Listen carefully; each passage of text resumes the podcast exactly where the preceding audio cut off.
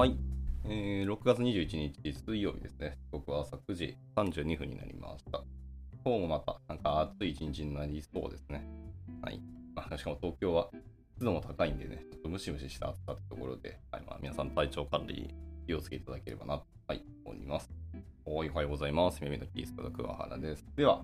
えー本日も朝活始めていきたいと思います。えー本日はですね、昨日も申し上げた通りですけど、オークエルさんのなんかイベントの記事化したものですね。はい、タイトルになります通り、心のヒットポイントゼロなエンジニア必見、メンタルクエストというものの解説を心療内科の鈴木祐介さんですね。これ多分著者の方かな？がやられているので、まあそれを読んでいこうかなと思っております。はい、ちなみにこの方はですね、えー秋葉原内科、えー西部クリニックの院長をされている方ですね。内科医、診療内科医ということで、2008年に高知大学を卒業し、内科医として高知県内の病院に勤務したと、まあ、一般社団法人、高知医療再生機構にて医療候補や若手なんたらかんたらというところで、続きが3点リードで見えなくなってますね。これもったいないな。はい、まあこの方のその、著書であるメンタルクエストという著書の解説がされていくという感じですね。では早速今日も読んでいきたいと思います。今日の参加者は、スーさんと、お、徳本さんですね。おはようございます。ご参加いただきありがとうございます。まあ今からダラダラとこう読んでいこうと思ってます。はい。あと今、ピチュさんですね。ご参加いただきありがとうございます。だだら読んでいこうと思います。では、えー、行きましょう。まあ目次いっぱいあるんですけど、一個一個は短いので、さーっと読んでいきたいと思います。心と向き合いながら楽しくエンジニアライフを、エンジニアの処方箋シリーズである、エンジニアは他の職業に比べて、うつ病などのメンタル不調に陥る可能性が高いということが過去の調査から明らかになっています。で、エンジニアの処方箋のシャープ2ですね。2回目は、メンタルクエスト、心のヒットポイントがゼロになりそうな自分を楽にする本という書籍の著者、秋葉原内科西部クリニックの鈴木祐介院長から、アドバイスいただきますと。では、え1つ目のセクションですけど、エンジニアのメンタルリスクは3倍っていうところから入っていきたいと思います。オンラインでのつながりっていうのは、オフラインと比べてコミュニケーション報酬、まあ、会うことの癒しっていうものを感じにくいという研究研究が出ているんですね。とエンジニアメンタル不調の原因というところで、まあ、例えば、あの客先常駐の中、タイムリーに相談しづらい関係性だったりとか、新たな業務に戸惑いとかストレスを考えてしまうとか、あとは関係性の中で、え業務をうまく遂行できなかったり、あと受け止めてもらえないような不満とか苛立ちだったりとか、まあ、自身の、え強固な信念にこだわって辛くても頑張るみたいなところですね。などなど、まあ、それぞれの要因が複雑に絡みながら、えチームの中でつながっているが孤独な関係性っていうのを形成してストレスを、え高めてしまっているというところがあります。で、続いて、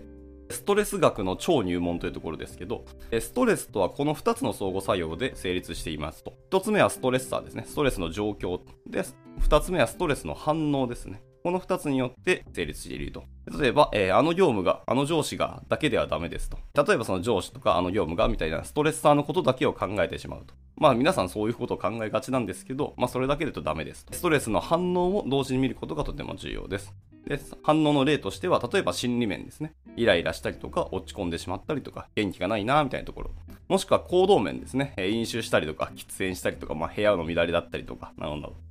で、あとは身体面ですね。頭痛が起きたり、えーお腹痛くなったり、なんか寝れなくなったりみたいな。いろんな反応があるんですけど、その反応とセットで考えなきゃいけないということですね。で、ストレスで人間の体に起きることっていうとこなんですけど、オーストラリアの生理学者ハンス・セリエっていう方は、えー出血とか束縛、もしくは薬物注入など、あらゆるストレス刺激をマウスに与えてみましたと。はいはい、そういう実験をしたんですね。で、不思議なことに、どのような刺激でも、マウスには同じ3つの反応が起きるっていうのが分かったと。その1つ目が、副腎皮質の増大ですね。いわゆるアドレナリンなどが放出したっていうのが1つ目。で、2つ目は、リンパ組織の萎縮ですと。免疫機能の低下が起きたっていうのが2つ目。で、3つ目は、胃腸の、腫瘍ですね。胃や腸の、粘膜が荒れ荒れてしまうっていうところです。この3つがストレスで起きた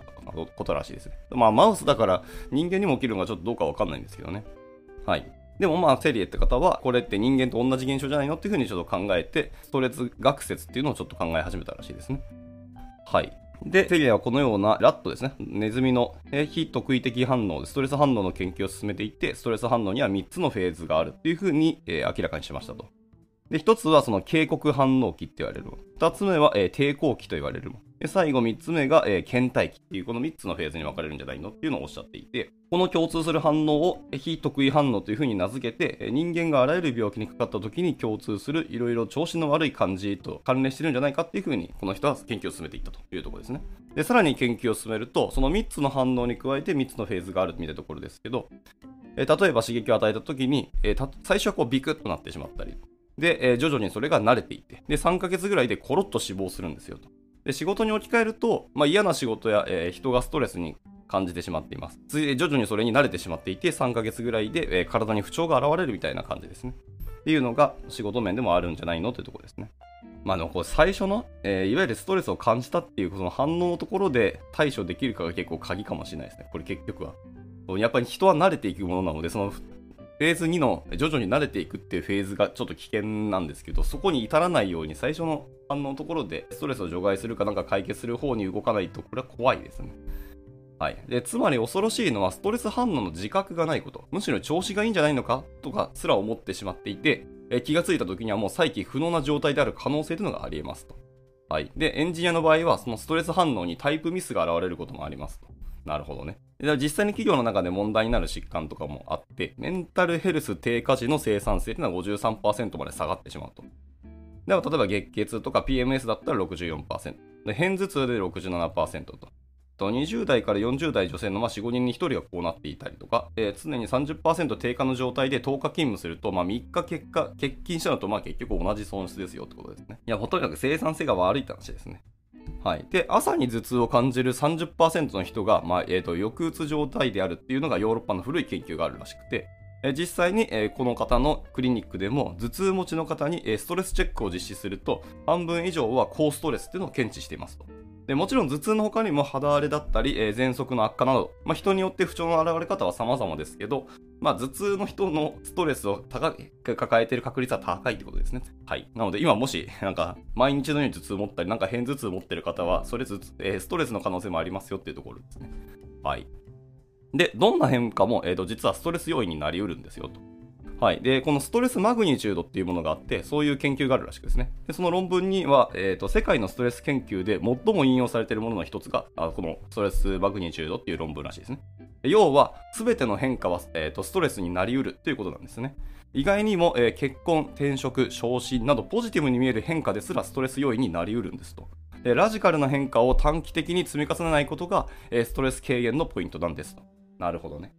ってことは、今ストレスが高く感じられるというか、ストレスにいるなっていうふうに自分で自覚できてる方は、ちょっと落ち着いた行動にしてみるとか、変化ばっかりしてるところをやめてみるっていうところが、一つ解決策になるかもですね。で、まあその、ストレスマグニチュードっていうその尺度の測り方っていうのがあって、まあその測り方は論文読んでくださいってことなんですけど、点数として例えば150点以下だったら生活の変化が比較的少なくてストレスによる健康障害の影響を受けにくいけど、150から300点までいくと1年間で健康を損なう確率が50%ぐらい上がってますよと。で、300ポイント以上は今後1年間で健康を損なう確率が80%以上だというところですね。はい。なかなかやばいですね、これは。で、続いて、えっ、と、デイリーハッスルズっていうものにご注意くださいってことですね。えー毒の沼地っていう言い方をするらしいですけど、心理的ストレッサーっていうのは大きく分けて3つあります。自覚しやすいカタストロフィーや、えーライフイベントと異なり、えー daily hassles っていうのがじわじわ侵食していきますと。えー少量のダメージでも慢性的に追い続ければ気づいた時にはヒットポイントが瀕死状態なんてこともありえます。で誰もが頻繁に経験する些細な daily hassles の積み重ねが心身の健康状態に最も大きく影響しますよと。はい。で、その心理的ストレッサーですけど、えーまず一つ目がカタストロフィーですね。ギガデインで全体に200ダメージ与える。これドラクエじゃないですか。ギガデイン級なのがカタストロフィーだそうですね。まあ、地震や津波などの災害だったり、えテロなどの社会的不安とか、まあ、戦争被害や性的被害などの、ま、生命の危機になってしまうようなもの。などなど、まあ、その人の生命や存在に影響を及ぼす強い衝撃をもたらす出来事のことを、えーカタストロフィーっていうのをカテゴライズをしています。これが一番大きな、えーストレッサーですね。で、二つ目がライフイベントですね。これはまあメラミとかヒャダルコみたいな、まあ、50から80ダメージぐらいなものですね。あまあドラッグやってるからわかるけど、メラミやヒャダルコぐらいならまあなんか何発か受けてもまだいけるだろうみたいな、確かに走っちゃう可能性ありますね。はい。で、こちらはまあ人生の中で生活環境から受ける刺激のことですね。名前の通り。で、大切な人や物の離別だったりとか喪失、もしくは家族、職場、えー友人との人間関係の変化などの環境の変化が起きてストレッサーになってしまうというものですね。で、最後3つ目。デイリーハッスルズですね。毒の沼地ってそういう意味か。あの、一歩歩くことにダメージが重なるっていう、あの、毒の話ですね。で、えっと、日常的に繰り返し経験されて、まあ、不快な衝動を引き起こすような小さな出来事のことですね。ハッスルダンスのハッスルではなくて、面倒な状況という意味のハッスルですね。ちょっと英単語意味が違う。あの、ハススペルが違いますね。テンションが高い方のハッスルっていうのは、えっと、HUSTLE のハッスルですね。そうではなくて、えー面倒な状況っていうネガティブな方の意味は HASSLE っていうスペル。はい。まあ、別の英単語があるらしいです。で、その、例えば上司の言い方が腹立つなとか、まあ、正直流しが汚いなどなど、本当小粒でちょっとしたストレッサーのことなんですけど、それがたまりたまって結構大きくなっていくよってことですね。まあでもドラクエやってたら分かりますけど、確かに毒の沼地、まあ仕方ない時は歩きますけど、そうじゃなかったら基本的に避けますよね。なので、そういうことをちゃんと日常生活のストレスにも同じようなことをしたらいいんじゃないのっていうことかもしれないですね、これは。はい。で、続いて、体の症状の一つの腰痛ですね。腰が痛いなっていう時はメンタル疾患であることを自覚すべしだと、はあ、言ってます。で、腰痛には、肉体的要因、そして精神的要因があり、職場の対人ストレスや、満足度が影響することもあり得ますと。ストレスを感じると、本来備わっている体内システムがうまく機能せず、より痛みに過剰反応してしまうことがあるため、まあ、注意が必要になりますよと。はい。で、腰痛の意外な危険因子っていうところがまた資料貼られていて、え仕事に支障のある重篤な、え非特異的腰痛の重要な危険因子っていうのがありまして、過去に腰痛になったことがある、もしくは持ち上げ動作が頻繁にある、まあ、1日の作業時間の半分以上ですね。など、まあ、職場での対人関係のストレスが強いというのが、え結構危険な因子だそうです。で、えー支障のない腰痛の危険因子としては、えー介護を含むような重量物、まあ、20キロ以上の取り扱いに従事したりとか、まあ前かがみの動作やひねり動作が頻繁、まあ要は身体的に腰をしょっちゅう使うものっていうのがあるんですけど、そうではなく、えー仕事に対する満足度が低いとか、えー上司のサポート不足だったりとか、身体化兆候ですね、めまい、頭痛、肩こり、胃腸の不調などっていうのが危険因子になるというのですね。今言ったその腰痛がメンタル疾患でもあるってところで、え精神的ストレスが痛みのシステムを狂わせるメカニズムっていうところが書かれていて、え人間には痛みを感じると、え脳からドパミンや、えーとエンドルフィンなどのオピオイドっていうものが分泌され、苦痛を軽減する下降性鎮痛抑制系っていうものが、え神経回路というのがあるらしいですね。ランナーズハイというものの仕組みだそうです。まあ、こういう神経回路がありますと。えしかし、ネガティブな感情が生じている状態が続くと、本来備わっているそのシステムがうまく働いてくれませんと。すると、ちょっとした痛みにも過剰に体が反応してしまいます。抑制されないからってことですね。っていうので、痛み過敏状態になってしまって、え普段は感じないような小さな痛みでも大きな痛みに感じてしまうというタイプの、えー腰痛の悪化っていうのはあり得ますと。というので、それが慢性的に続くと、自分なんか大きい病気やってんじゃないかっていう、また別の大きなストレスも発生して、これ完全に負の連鎖って感じですね。なので、本当に根本的原因は実はストレスなんじゃないのっていうのは大いにあり得るかもしれないですね。これを読む限りです。はい。で、あと、えっ、と、腰痛対策にはなんか大事な安静とかコルセットではなくて体操の方がやっぱりいいらしいですね。とか、えっ、と、前傾姿勢でとどまる、えー腰痛の負債っていうのをちゃんとこまめに解消していきましょうと。で、えっ、と、腰痛はメンタル疾患でもあるよっていう話ですね。単に姿勢が悪いとかだけではないよって話ですね。で、それに対して、そのなんか、ちょっとした体操だけでもいいので、その体操をするだけで、腰痛って結構解消されますよっていう話もしてますので、あのこの記事、後ほどシェアしますので、ちょっと画像貼られてるので見てみてください。さすがにちょっとこれ口頭で説明すると多分わけわからなくなると思います。And now, a short commercial break. 現在、エンジニアの採用にお困りではありませんか？候補者とのマッチ率を高めたい、辞退率を下げたいという課題がある場合、ポッドキャストの活用がおすすめです。音声だからこそ伝えられる深い情報で、候補者の興味関心を高めることができます。株式会社ピトパでは、企業の採用広報に役立つ、ポッドキャスト作りをサポートしています。気になる方は、カタカナでピトパと検索し、X またはホームページのお問い合わせより、ぜひご連絡ください。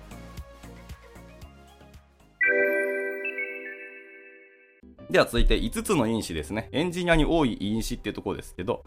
えー同じ刺激でもそれをストレスに感じるかは、えーと個人差があります。人間の特性を5つの因子に整理して、ストレッサーや相性の違いを可視化できる、えーと FFS 理論っていうのがあるらしいですね。っていうのがあって、まあ、リクルート社とか LINE 社などで導入されて、組織マネジメントにも応用されていますと。で、5つの因子っていうのは、えーまず凝縮性ですね。こだわりの強さとか、いわゆる責任感って言われるね。で、2つ目は重要性。あのいわゆる優しさとか面倒見の良さみたいなところ。で、3つ目が、えー弁別性ですね、えー白黒切り分ける、はっきりするという合理性の話です。で、4つ目に拡散性です。いわゆる枠から飛び出す力、まあ、攻めのお話ですね。で最後に、えーと保全性、えー枠を維持する、守るの方の力ですね。この5つの因子っていうところが結構注目視されているというところですね。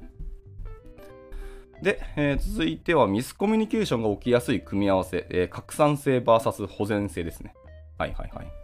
とこです。えっ、と、拡散性と保全性っていうのは結構バトルすることが大きいらしくて、組織の中では最もミスコミュニケーションが起きやすい組み合わせとも言われております。えー拡散性で好まれるワードっていうのはとりあえずとか適当にとかざっくりみたいなのが好まれるワードだそうですね。えーストレッサーでいくと、えっと自由がないこととか、え行動の制限とか、定例会議とかルーティンみたいなのが拡散性のストレッサーになり得るってことですね。団体行動も結構ストレッサーになるらしいですね。逆に保全性はってじゃあどういうかっていうと、保全性で好むワードっていうのは、いわゆる安全にとか、無難にとか、他はどうなのみたいなところですね。ですで、ストレッサーとしては、えっと、過度な期待だったり、曖昧な指示だったり、少数派とか、えーできないことを知られることだったりとか、あの、未経験領域で自由な環境っていうのが、保全性には結構ストレッサーになり得ると。なるほどな。まあ、自分どのタイプかっていうのは結構あります。まあ皆さん全部の印象を持っているとは思うんですけど、どこが強いかっていうのを結構認識してみるのいいかもしれないですね。で続いて、エンジニアに立ちはだかる壁として、弁別性と重要性ですね。はい。エンジニアに一番多いとされているのが、その弁別性因子だそうです。白黒切り割れたり合理的に考えるという弁別性ですね。と戦うのが重要性なんで、まあ、優しさとか面倒見の良さっていうところが重要性です。で、エンジニアが多いのがそのさっき言った弁別性。で、日本人に多いのが重要性だというところで、そのその組み合わせもミスコミュニケーションが起きがちですと。はい。では、弁別性の特徴としては、いわゆる白黒つける、まあ、01とか2律に分けて考える力ですね。で、無駄なく合理的に判断して進めようとか、定量的で明確な指示を好みます。あとリモート対戦は高いと。あとは根拠はとか、要はっていうのが口癖な人とかもそあのまさにこのタイプらしいですね。で、交流するには値しないとか、えー判断した相手には見向きもしないとか。なるほど。まあまあまあ、エンジニアらしいっちゃらしいかもしれないですね。えーで、弁別の苦手なところでいくと、そのいわゆる義理人情とかの不条理とか、えー感情論とか、まあ、共感重視のアナログな考え方だったりとか、まあ、白黒つかないようなよくわからん状況、あとは無駄なこと、あとリターンがないこととかは、やっぱり弁別性の因子強い人は苦手だと。まあエンジニア苦手なことというか嫌いなことが本当この辺に凝縮してそうな気がします。例えば会議でも冗談とか雑談を取り入れずに、えー担当直入に本題に入るっていう弁別っていうものですね。これは、えー重要性の高い人から見ると、やっぱ怖かったり、ちょっと冷たいなっていう風に感じられることがありますと。まあ、話し方を柔らかくしたり、えー雑談などを真面目ることの合理性をインストールすることで、えー無駄の衝突の回避というのをちょっと心がけてみてはどうでしょうか。えーまた、ストレスの仕組みや機構を理解し、ハックすることが得意な弁別性には、えー認知行動療法という、えー診療療法と相性が非常に良いと思います。えーストレスマネジメントの手法として、えー基本的な考え方を身につけることをまあお勧めしますと。ので、えーと別の記事ですね。宇宙兄弟と FFS 理論が教えてくれるあなたの知らないあなたの強みっていうところですね。こちらも、えーとても素晴らしい、あ、これ書籍ですね。あるので、興味あれば読んでみてください。なるほど。まあ、宇宙兄弟めちゃくちゃいい漫画ですので、これもセットで読んでいただいてもいいかもしれないですね。はい。で、えーじゃあ続いて、ストレスマネジメントの本質、いわゆるコーピングって言われるものですね。ストレスコーピングって言われるものですけど、これ何ぞやってお話です。